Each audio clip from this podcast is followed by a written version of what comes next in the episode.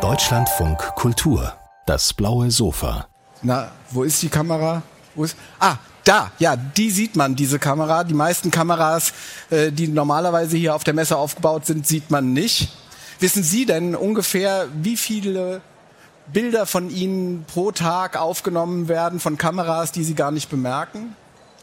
300 Bilder von Personen, die in London unterwegs werden, äh, sind, werden täglich aufgenommen. Ganz, ganze Menge, ne? Diese Zahl habe ich aus dem Buch Überwachungsbilder von Thomas Hermann. Thomas Hermann ähm, lehrt an der oder arbeitet an der Hochschule in Schaffhausen, der pädagogischen Hochschule. Er ist ähm, selbst Medienpädagoge und Anglist. Herr Hamann, als Sie hierher gekommen sind, erstmal herzlich willkommen auf dem blauen Sofa. Vielen Dank, Herr Janczek. Als Sie hierher gekommen sind, wie viele Kameras sind Ihnen denn so aufgefallen? Also ich muss sagen, ich habe überall in der Stadt diese Zeichen gesehen, dass Videoüberwachung stattfindet. Die Kameras selbst sind ja eher in der Regel versteckt.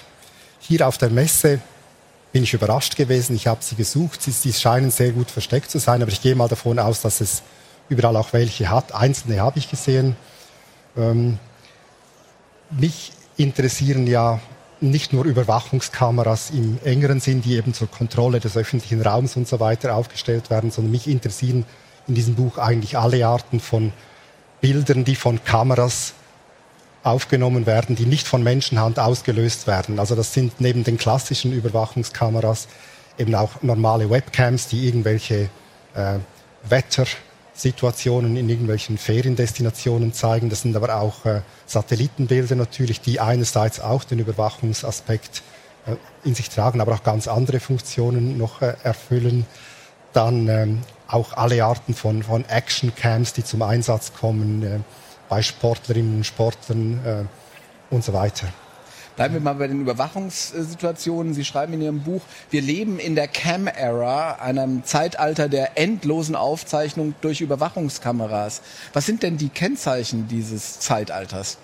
Also der Begriff Cam-Ära, den, den, der stammt von einer finnischen Überwachungsspezialistin, die das geprägt hat, ein wunderschönes Wortspiel äh, damit will sie oder bringt sie zum Ausdruck, dass eben in dieser Ära, in dieser Zeit, in der wir leben, eben alles aufgezeichnet wird, visuell aufgezeichnet wird, was überhaupt visuell aufgezeichnet werden kann.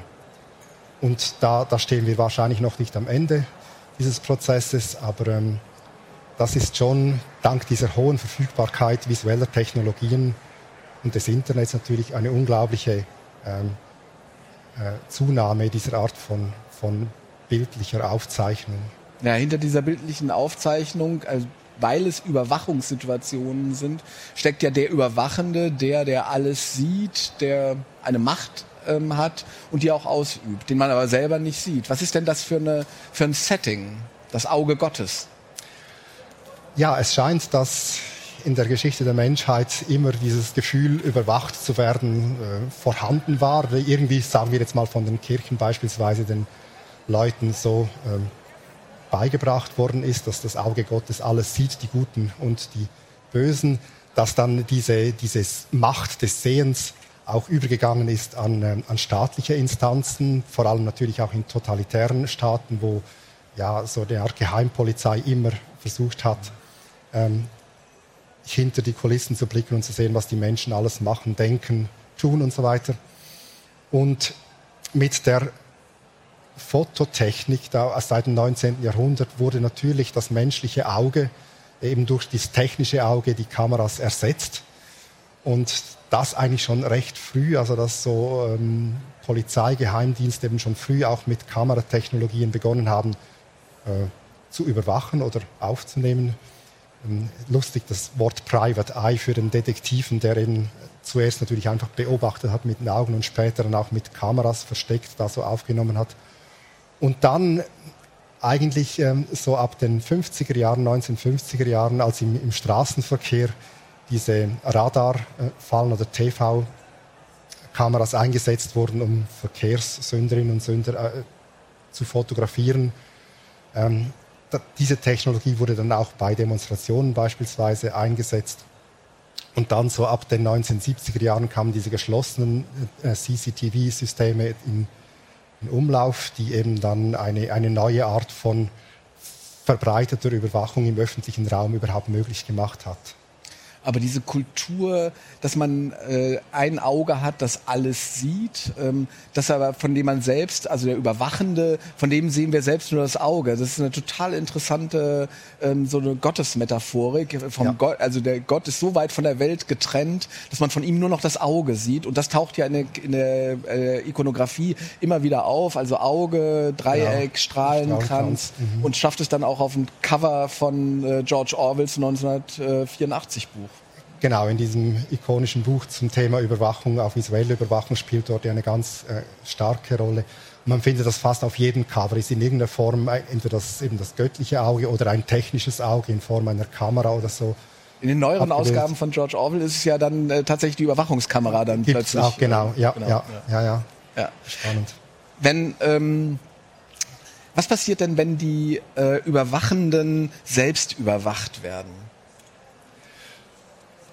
Also das ist ähm, mit dem Aufkommen dieser ähm, massiven Überwachung im öffentlichen Raum äh, ist natürlich auch das Bewusstsein dafür gestiegen und auch das Bedürfnis, eben da ein, quasi einen Gegenblick äh, zu werfen von unten sozusagen.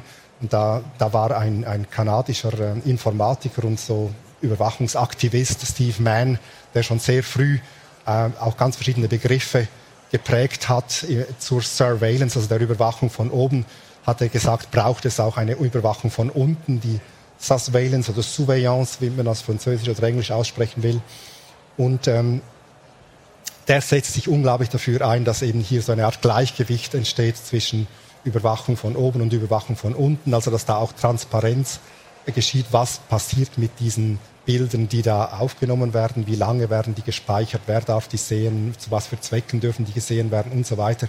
Da fordert er so eine Art auch Überwachungs- Kompetenz für äh, Bürgerinnen und Bürger, die sich eben diesem Thema bewusst auch stellen sollen. Das heißt also, hier wird äh, also öffentlich am Körper eine Kamera getragen und äh, da gab es eine Auseinandersetzung zwischen Steve Mann und McDonalds. Genau, also der Steve Mann, der hat einerseits immer mit seinen Erfindungen, beispielsweise eben einer, Augen, einer Kamera, einer Datenbrille, die er entwickelt hat, die auch zur Entwicklung beispielsweise von Google Glass beigetragen hat, die hat er früh immer getragen. Das waren zuerst recht monströse Apparate, die er so um den Kopf getragen hat. Und ähm, damit hat er natürlich Aufsehen erregt. Also das heißt, er ist nicht überall da auf Gegenliebe gestoßen, dass er alles filmt, was er sieht. Und bei McDonald's, die eben schon früh auch in ihren äh, Restaurantketten da ähm, Überwachungskameras eingesetzt haben, hat er es gewagt, eben diese Kamera auch diese den Gegenblick, das Shooting Back, wie er das nennt, zu machen und ist da wirklich also handgreiflich von den Angestellten von McDonald's in Paris rausgeschmissen worden und der hat das Ganze gefilmt. Also man, es gibt Fotos, wo man den Badge des, des McDonald's ähm, Angestellten sieht, der ihn da rausgeschmissen hat. Und er nennt das dann McValence oder McVeillance.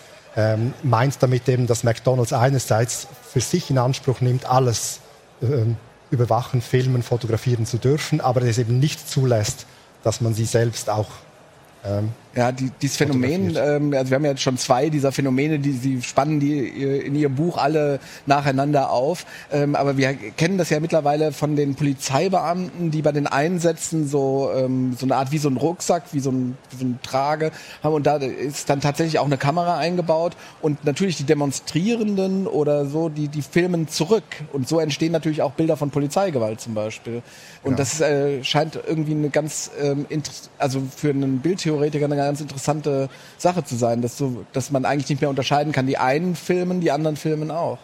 Ja, das ist sicher ähm, ähm, relativ neu, diese verschiedenen Blickregime, die es gibt, dass eben nicht nur der Blick von oben zugelassen wird oder akzeptiert ist, sondern dass eben dieser Blick von unten und von allen Seiten eigentlich auch äh, erlaubt ist. Also bei, das stimmt, bei Demonstrationen, da haben sie natürlich ständig diese Protestbildkulturen, die, die alles filmen und diese Bodycams, die Sie angesprochen haben, die Polizisten bei Einsätzen tragen, die haben eigentlich eine zwei, äh, eine doppelte Funktion. Die, sie sollen einerseits natürlich auch verhindern, dass Polizisten, Polizistinnen ähm, gewalttätig werden. Andererseits natürlich sollen sie eben auch Überschreitungen von Demonstrierenden festhalten. Also es schützt quasi beide ein bisschen vor sich selbst. Ja, wir haben jetzt also sozusagen Überwachung und Gegenüberwachung thematisiert.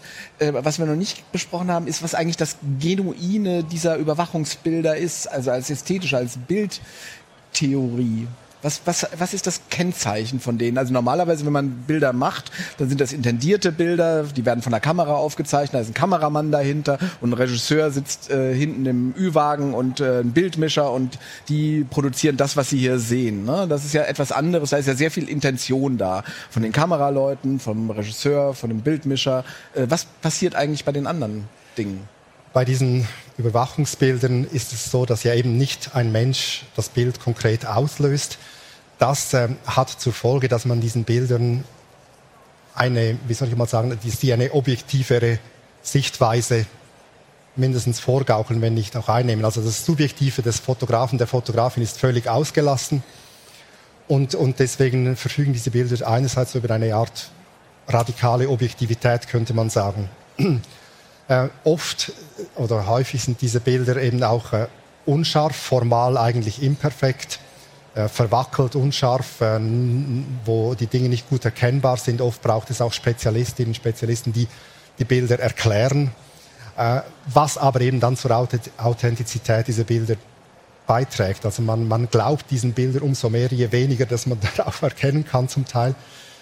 Und das Dritte ist noch, dass eben nicht planbar ist, was vor diesen Bildern, vor diesen Kameras abläuft. Mhm. Also da spielt der Zufall eine ganz große Rolle und die, die meisten Szenen sind ja nicht gestellt. Es gibt natürlich auch äh, Künstler beispielsweise, die in eine Performance vor dieser Kamera machen, aber meistens ist was, was, das, was passiert vor der Kamera, völlig ungestellt und in dem Sinne nicht planbar. Und das alles, diese drei Aspekte, trägt eben zu, zu der hohen Authentizität dieser Bilder bei. Ja, es ist wirklich äh, die Sehnsucht eigentlich der ganzen Kunst, künstlerischen Fotografie nach dem, nach dem wirklichen Bild, nach dem authentischen Bild, nach dem, äh, nach dem Bild, Einfangen ja. der, der Wirklichkeit, die mhm. da gemacht wird. Sie haben eben schon die Künstler angesprochen, Art Waylands nennen Sie das in Ihrem Buch. Ähm, wie gehen die damit um? Die könnten die ja, also die, das Interesse von, von Künstlerinnen und Künstlern an Überwachungsbildern ist groß. Also die werden als Readymates benutzt, aber eben auch in ganz anderer Form. Ja. Also die Kunst, die hat, hat sehr früh, also schon, schon eigentlich in den 70er Jahren oder so, begonnen, sich mit dem Thema Überwachungsbilder auseinanderzusetzen. Einerseits ähm, hat die Kunst natürlich als Frühwarnsystem für so gesellschaftliche, relevante, brisante Themen schon immer eine, eine wichtige Funktion gehabt, um darauf hinzuweisen. Andererseits ist natürlich als neues Medium diese eben automatisch generierten Bilder eine Herausforderung für die Kunst, eine Provokation oder auch ein, ein Reiz, eben damit umzugehen, quasi diese echten Bilder auch äh, aus künstlerischer Perspektive zu, sich damit zu beschäftigen. Und, und Sie haben es erwähnt, es gibt Künstler wie beispielsweise der Schweizer Kurz Kavietzel, der, der einfach aus Tausend, Zehntausenden von Webcams Bilder runterlädt, diese kategorisiert und ganz neue Typen von Bildern findet. Und das sind wirklich eigentlich Readymates. Er bearbeitet die nicht, er macht, er, er, er Was findet der da? Ja, er findet beispielsweise mh, hm, Bilder von Kameras, die, sagen wir, auf eine Landschaft gerichtet sind. Da sitzt ein Vogel drauf, dessen Schwanzfedern so quasi zwei Drittel des Bildes bedecken. Etwas, was natürlich ähm, jede Fotografin, jeder Fotograf vermeiden würde, indem er das Tier zuerst verscheuchen würde, bevor er auslöst oder sie auslöst. Und, und das macht er eben nicht. Also er findet dann gerade diese neuen Bildtypen, die oder Insekten, die auf der Linse sitzen beispielsweise, oder auch technische Fehler, Störungen, Bildstörungen, die eben ähm, unglaubliche reizvolle, ja auch zum Teil ästhetisch sehr spannende Bilder produzieren, eben quasi nicht von Menschenmacht gemacht, nicht von Menschenhand gemachte äh, spannende Kunstwerke, wie er sie dann auch einsetzt. Nicht-Kunstwerke sind ganz normale Webcams, die wir aus dem Internet kennen. Ähm, da gibt es ja zum Teil bizarre Formen von Webcams. Also so eine Kamera glaub, haben, haben Sie beschrieben, bei der man dem Gras zu, äh, beim Wachsen zusehen kann. Das ist natürlich eine absurde Vorstellung, äh, dass, dass ich immer wieder gucke und sehe, dass schon wieder zwei Millimeter gewachsen ist. Warum machen Leute sowas? Ja. Und warum also, gucken sie sich das an? Äh, gute Frage. Also ich, die Verfügbarkeit der Technik für jedermann, jede Frau äh, dank diesen sehr günstigen Webcams hat natürlich auch einen, eine, einen spielerischen Reiz für viele Leute. Die, die, die kaufen sich so eine Kamera und was machen sie damit? Sie richten das mal von Ihrem Wohnhaus aus auf den Vorgarten und nehmen einfach den Garten auf. Da gibt es ganze Menge solcher Garden Cams, was ich auch interessant finde, weil ja das erste Foto, was im 19. Jahrhundert gemacht und fixiert werden konnte von Nicephore Niepce, dieses, äh, dieses Blick aus dem Arbeitszimmer des, des Fotografen auf, auf seinen Vorgarten, das ist eigentlich genau das gleiche Motiv. Und offenbar machen viele äh, private Webcam-Betreiberinnen und Betreiber eben genau das, dass sie ihren Garten äh, ähm, regelmäßig in Abstand fotografieren oder filmen. Das machen sie vielleicht aus Gründen der Überwachung, aber wahrscheinlich eher aus Freude an der Technik, um, um da zu zeigen. Und da gibt es eben einen, der sagt, er, macht, er hätte die langweiligste Kamera der Welt. Eben, da könne man beim Wachsen des Grases zuschauen. Er kultiviert das, indem er manchmal auch so, so äh, äh, Filme macht, wie er den Rasen mäht oder dann eben die, den Schnee beseitigt im Winter und das so als Stop-Motion-Filme dann eben auf einem separaten Kanal noch anbietet. Eine ganze, ganze weitere äh, sozusagen Anwendung von äh, Bildern und Kameras ähm, ist quasi in der Selbsttechnologie ähm, da. Ne? Also wo man sagt, äh, jetzt werden wir schon ganz schön viel überwacht von den Kameras im öffentlichen Raum. Warum sollen wir uns jetzt eigentlich noch selbst überwachen? Ja, das war ein Aspekt, der mich auch sehr überrascht hat, diese Selbstüberwachung, die, die früh auch begonnen hat. Äh, ähm, in den 90er Jahren, äh, als die ersten Webcams da überhaupt aufgekommen sind, gab es schon rasch eine, eine junge Studentin, die Jenny, die, die hatten so eine Jenny-Cam betrieben über mehrere Jahre, wo sie sich eigentlich selbst ähm, gefilmt hat, Tag und Nacht kann man sagen, und, und da eigentlich ein Millionenpublikum damit erreicht hat. Das äh, kann man bei ihr vielleicht als eine Art von Identitätsarbeit deuten. Es gibt auch ganz andere Funktionen. Es gibt so eine Szene bei den, äh, im, im, Sport, beispielsweise bei den Bodybuildern, äh, wo eben äh, quasi so aus Gründen der Selbstoptimierung quasi das eigene Training auch selbst gefilmt wird, wo man sich also in dieser Art und Weise selber überwacht. Ähm, es gibt auch das Motiv der Selbstfürsorge, also wo beispielsweise alte, alleinstehende Leute sich überwachen lassen, damit, wenn irgendetwas passiert, die Angehörigen das vielleicht sehen können und zur Hilfe eilen können. Also da gibt es ganz verschiedene Gründe für diese Arten von Selbstüberwachung. Die Vielfalt der Selbsttechnologien, der Überwachungsbilder. Ähm, vielen Dank, Thomas Hermann, für das Gespräch auf dem blauen Sofa. Das Buch Überwachungsbilder ist in der Reihe Bildkulturen im Wagenbach Verlag erschienen. Vielen Dank. Vielen Dank, Herr Janczek.